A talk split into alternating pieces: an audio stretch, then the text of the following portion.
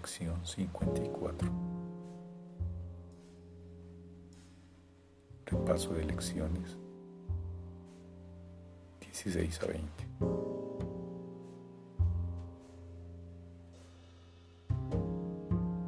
Primera. Lección 16. No tengo pensamientos neutros.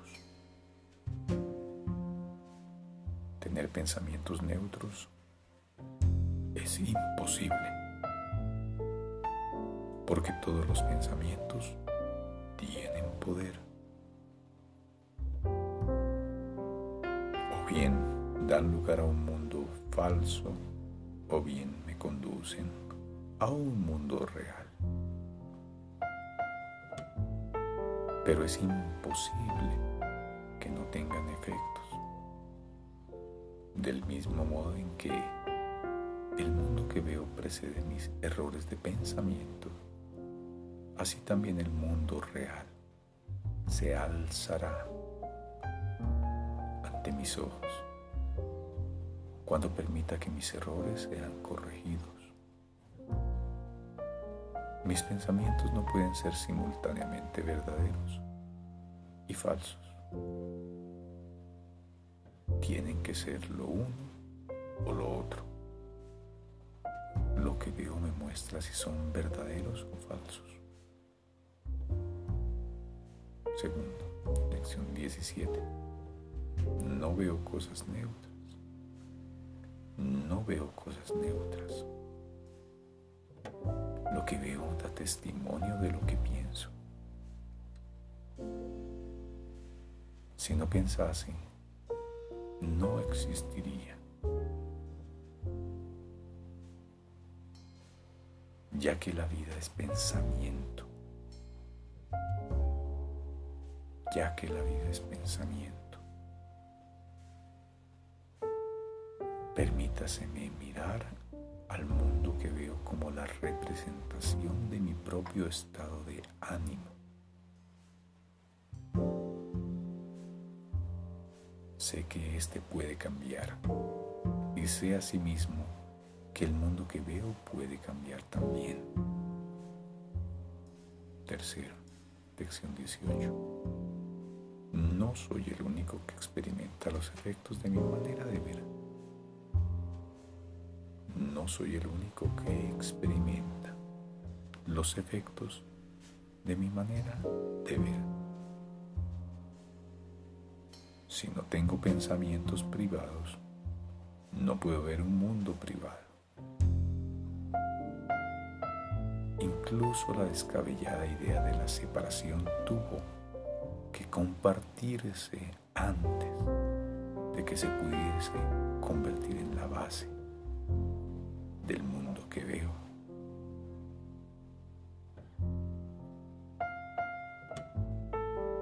Sin embargo, cuando se compartió esa idea no se compartió nada.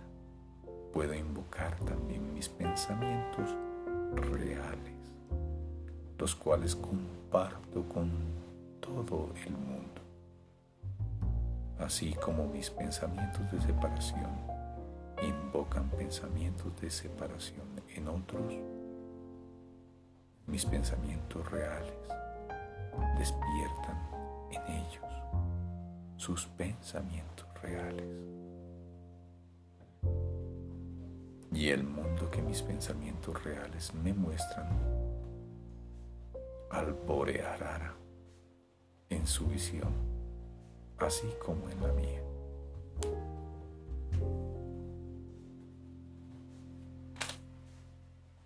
Cuarta, lección 19, no soy el único que experimenta los efectos de mis pensamientos.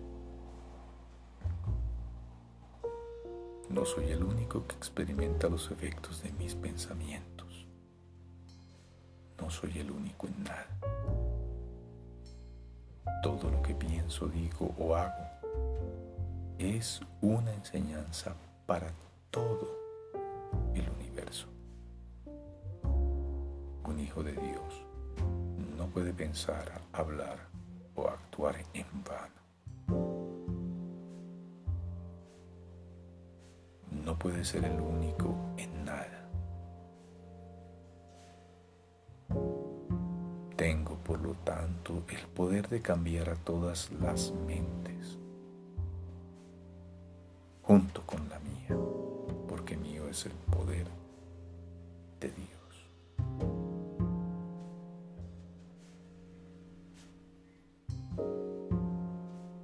Quinta, lección 20 decidido a ver.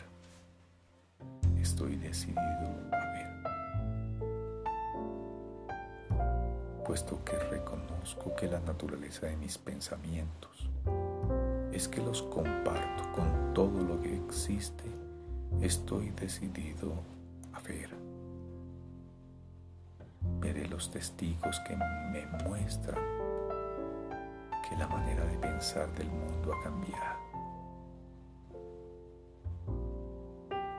Veré la prueba de que lo que se ha obrado por mediación mía ha permitido que el amor reemplace al miedo, la risa a las lágrimas y la abundancia a las pérdidas. Quiero contemplar el mundo real dejar que me enseñe que mi voluntad es la voluntad de Dios. Y son uno.